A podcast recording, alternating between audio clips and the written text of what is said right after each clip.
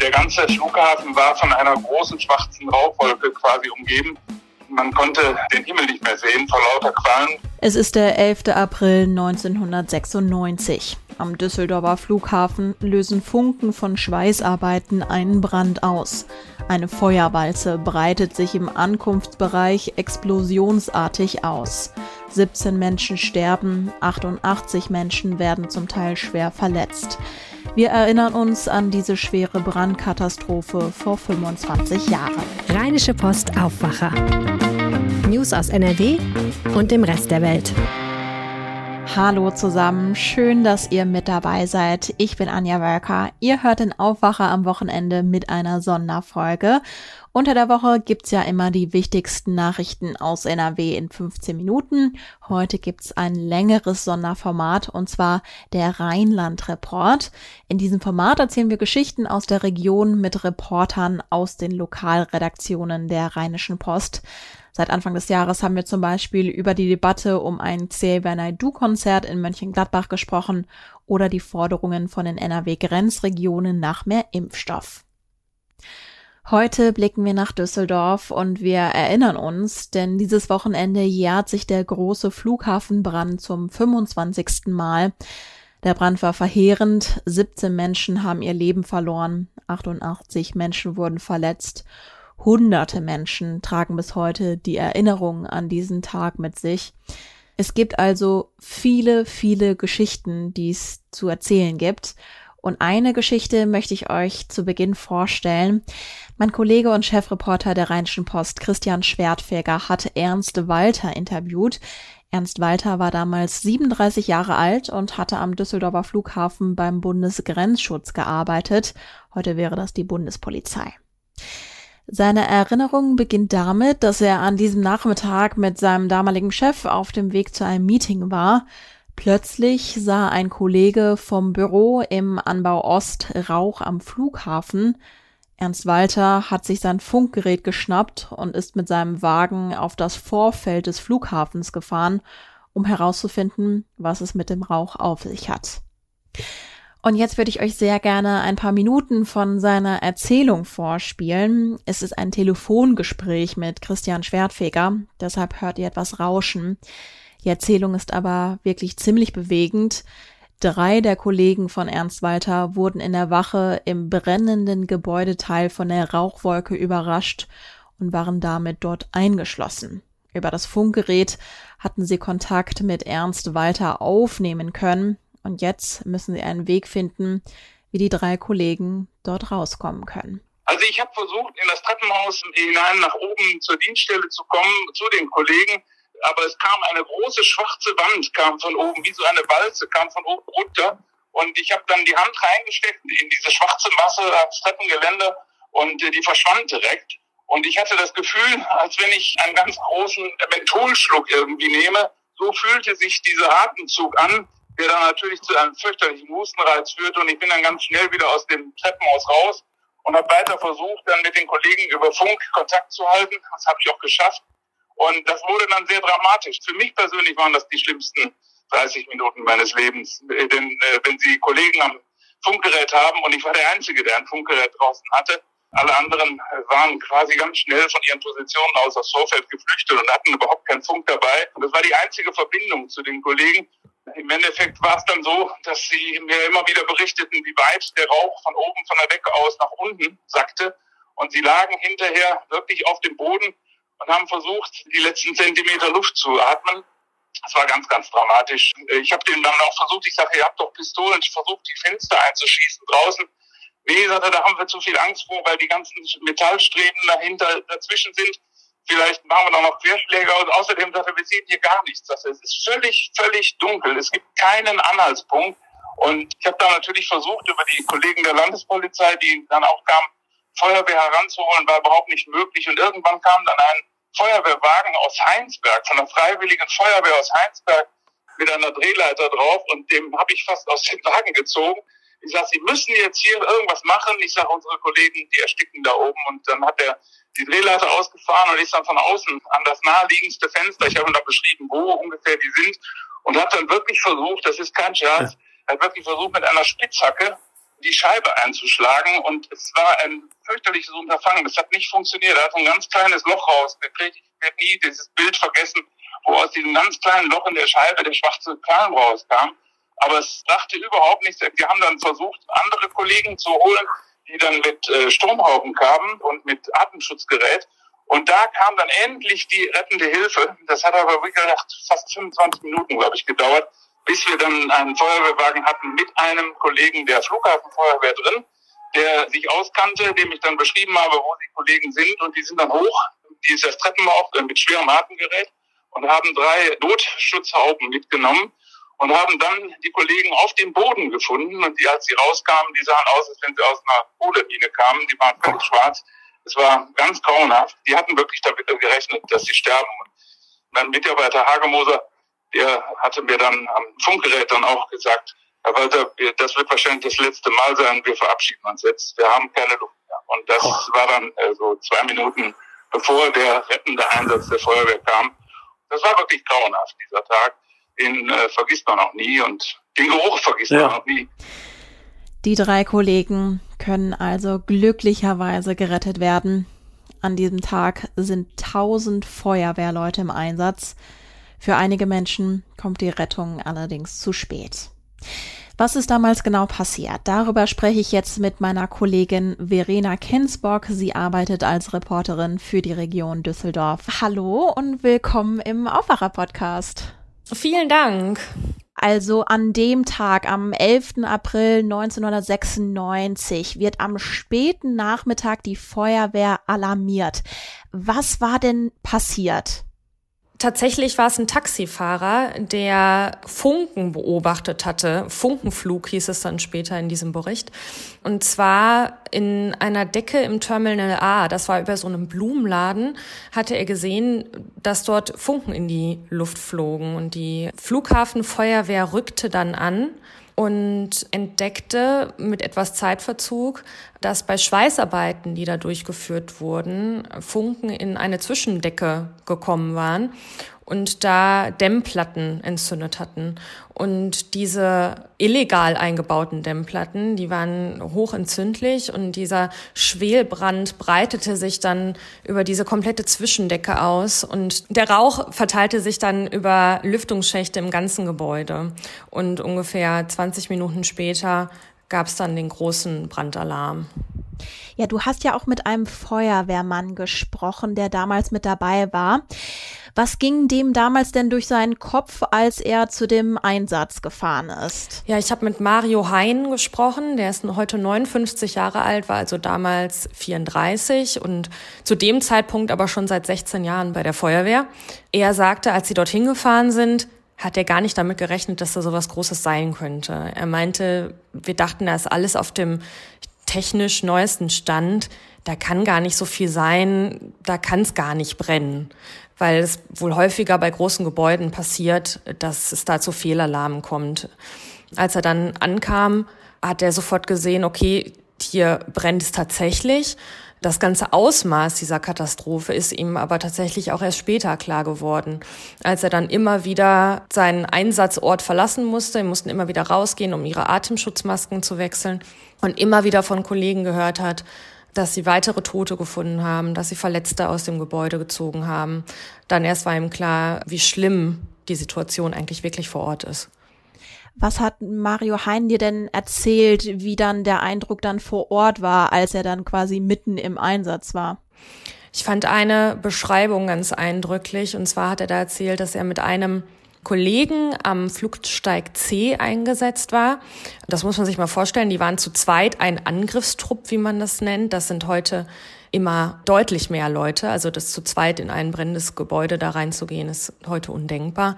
Und wir haben halt versucht, mit einem sogenannten C-Schlauch, da kommen immer so 200 Liter pro Minute an Wasser raus, diese Flammen zu löschen. Und er hat gemerkt, das hat überhaupt keinen Erfolg hier. Das die Flammen werden überhaupt nicht weniger. Und dann hat er sich dazu entschieden, auch was heute unvorstellbar wäre, und zwar hat er seinen Kollegen dort alleine gelassen und eine neue Leitung für einen größeren Schlauch gelegt. aus dem dann so 600 Liter die Minute kommen. Und dann haben sie gemerkt, jetzt langsam hat es Erfolg und die Flammen weichen zurück. Aber da hat er selbst gemerkt und war auch sehr entsetzt, wie, wie schlimm dieser Brand tatsächlich ist und wie, wie lange es dauert, dagegen anzukommen. Wir wissen ja, dass 17 Menschen gestorben sind, 88 Menschen wurden verletzt. Hat er da auch so Erinnerungen dran, also an die Menschen, die da tatsächlich waren? Er hat glücklicherweise keinen direkten Kontakt zu den Verletzten gehabt. Er sagt, er ist da heute sehr froh drüber, dass er keine Toten bergen musste tatsächlich. Sonst könnte er wahrscheinlich heute nicht so gut über diese Ereignisse sprechen. Er erinnert sich aber noch ganz gut daran, wie sie diesen Gebäudetrakt, in dem sie da tätig waren, später absuchen mussten und er wirklich Angst hatte, dass hinter jeder Tür irgendwie ein lebloser Körper liegt und er meinte, das wird wahrscheinlich auch so schnell nicht wieder weggehen, dieses Gefühl. Das wird er nicht vergessen. Ja, für RP Online hat vor fünf Jahren ein anderer Feuerwehrmann, Wolfgang Röhr, der Autorin Stefanie Geilhausen von seinen Erlebnissen erzählt. Den Link zum Artikel packe ich euch in die Show Notes. Feuerwehrleute von Röhrs Wache 3 waren es, die die Toten in der VIP-Lounge der Air France fanden, in einem Fahrstuhl, mit denen sie vom Parkhaus direkt ins Inferno fuhren, unter ihnen auch ein siebenjähriges Kind. Menschen sind außerdem auf der Flughafentoilette erstickt. Verena, wie lange hat's denn gedauert, bis der Brand unter Kontrolle war? Mehrere Stunden. Also um 19.20 Uhr galt der Brand als unter Kontrolle. Die Arbeiten da haben natürlich noch sehr, sehr viel länger gedauert. Also die, am nächsten Tag starteten schon die Aufräumarbeiten. Die Bauarbeiten am Flughafen, bis der wieder aufgebaut war, hat mehrere Jahre gedauert. Bis 2001 lief auch noch das juristische Verfahren, also diese juristische Aufarbeitung von dem Ganzen hat sich auch über Jahre hingezogen. Da war es tatsächlich so, dass es am Ende keinen Schuldspruch gab gegen die Personen, die da angeklagt waren. Also es waren zum Beispiel Schweißer, die dort gearbeitet hatten und dabei war ja dieser Brand ausgebrochen, aber auch Verantwortliche von der Feuerwehr, vom Flughafen, von der Baufirma, die dort diese illegalen Materialien eingearbeitet hatte. Also dass diese Katastrophe wirklich aufgearbeitet wurde, hat noch sehr viele Jahre gebraucht. Ja, lass uns da noch mal näher darüber sprechen. Du hattest es am Anfang schon mal so ein bisschen angedeutet, illegal verbaute Platten. Es gab ja aber noch mehr Mängel, die im Nachgang festgestellt wurden. Was waren das für Mängel? Es gab zum Beispiel keine Sprinkleranlage, wie es sie heute auf jeden Fall im Flughafen gibt, also dass automatisch das Wasser angeht und so ein Feuer löschen könnte. Es gab aber auch keine Rauchmelder in diesen Hohlräumen, wo genau das Feuer entstanden ist. Und das ist wohl tatsächlich aus Sparmaßnahmen geschehen. Ebenso wie diese illegal eingebauten Materialien, die sich dann da entzündet haben. Der Flughafenbrand hat ja im Nachgang auch vor allen Dingen den Brandschutz geprägt. Was hatte sich denn damals zunächst einmal beim Flughafen alles verändert? Beim Aufbau, Wiederaufbau des Flughafens, da musste ein relativ großer Teil abgerissen und neu aufgebaut werden, wurde dann penibel auf den Brandschutz geachtet. Das zeigt sich ganz gut an den Kosten. Zehn Prozent dieser Baukosten wurden allein für den Brandschutz ausgegeben. Und er gilt heute tatsächlich als einer der sichersten Flughäfen. Aber auch bei der Feuerwehr hat sich einiges geändert. Die waren damals extrem unterbesetzt, auch aufgrund von Sparmaßnahmen, die es da gab. Also es gab einfach nicht genug Feuerwehrleute auf den Wachen. Mario Hein, der Feuerwehrmann, mit dem ich gesprochen habe, hat das ganz anschaulich in einem Satz gesagt. Da hieß es immer, nur die Fensterplätze sind besetzt in den Löschzügen, in denen sie zu den Einsatzorten gefahren sind. Auch das wäre heute undenkbar. Ja, ich habe das auch noch mal nachgelesen, die Details der Veränderung. Also wenn man über Gebäudesicherheit spricht, dann würden so Aufzüge zum Beispiel auch gar nicht mehr in so eine Etage gleiten, wo es brennt, sondern automatisch in eine sichere Etage. Fluchtwege sind natürlich heute gekennzeichnet, sie leuchten und dann gibt's natürlich auch Brandschutztüren und Wände, damit so ein Feuer nicht so schnell sich verbreiten kann und ungehindert ausbreiten kann, muss man auch sagen. Und auch bei der Feuerwehr, gerade am Flughafen, wird natürlich dann auch trainiert. Also es gibt gemeinsame Übungen von Berufs- und Flughafenfeuerwehr. Das ist so ein Standard. Und ja, die Stadtfeuerwehr verfügt natürlich jetzt auch über Gebäudepläne, zum Beispiel vom Flughafen. Am Sonntag jährt sich jetzt der Brand zum 25. Mal. Inwiefern wird denn an den Tag vor 25 Jahren erinnert? Wie auch schon in den vergangenen Jahren gibt es eine Gedenkstunde vor Ort. Dazu sind natürlich die, vor allem die Angehörigen und die Opfer eingeladen, die überlebt haben. Die können dann ganz in Stille in diesem Gedenkraum, den es im Flughafen gibt, der eingerichtet wurde, trauern. Auch der Düsseldorfer Oberbürgermeister wird dabei sein, sowie Verkehrsminister Henrik Wüst. Und im kompletten Flughafen wird es eine Gedenkminute geben. Also um 15.31 Uhr, zu dem Zeitpunkt, als die ersten Funken gemeldet wurden, werden alle Fluggäste, alle Mitarbeiter und alle Besucher, die da so am Flughafen unterwegs sind, eingeladen, gemeinsam in Stille einmal den Opfern zu gedenken. Hat dir denn Mario Heinen in deinem Interview auch erzählt, wie er heute, 25 Jahre danach, auf diese damalige Katastrophe zurückblickt? Er sagte, er kann ganz gut zum Flughafen gehen, da sieht jetzt alles ganz anders aus. Dennoch ist dieser Einsatz, den er da erlebt hat, wie er sagte, der größte, den er je gemacht hat und vor allem der mit den schlimmsten Folgen.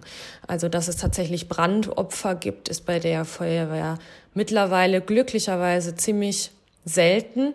Insofern war das für ihn auch wirklich ein sehr einschneidendes Erlebnis und wirklich der, der Einsatz mit den schlimmsten Folgen, den er in seiner Berufslaufbahn erleben musste. Dann danke dir, Verena, für das Gespräch. Vielen Dank euch. Verena hat den Strafprozess nach der Brandkatastrophe schon erwähnt. Ich würde gerne noch ein bisschen näher drauf eingehen. Über zwei Jahre ging der Prozess und wurde eben schließlich eingestellt. Angeklagt waren insgesamt elf Architekten, Manager, Schweißer und Brandschutzverantwortliche.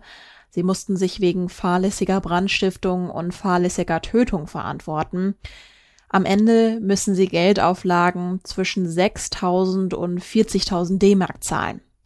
Der Richter begründete den Vorschlag damals mit den Worten, die schrecklichen Folgen des Brandes sind durch eine Kette tragischer Umstände entstanden. Alle Opfer kamen nur wenige Meter von rettenden Ausgängen oder Treppenhäusern um. Die Schuld jedes Angeklagten sei gering und rechtfertige nicht eine jahrelange Fortsetzung des Prozesses, der mindestens drei Millionen Mark gekostet hat. Diese Entscheidung wurde von den Nebenklägern kritisiert. Einer der Rechtsanwälte sagte damals, die Angehörigen der Opfer sind erschüttert. Für sie bleibt der Eindruck, dass die Angeklagten sich freigekauft haben. Es muss möglich sein, dass ein umfangreicher Prozess in Deutschland mit einem Urteil endet und nicht mit Absprachen, sagte der Rechtsanwalt Gerhard Thien damals. Dem Anspruch auf Gerechtigkeit wurde in keiner Weise Genüge getan. Die Staatsanwaltschaft wiederum sagte, dass den Angeklagten fast zwei Jahre lang an 89 Verhandlungstagen ihr Fehlverhalten vor Augen geführt worden sei.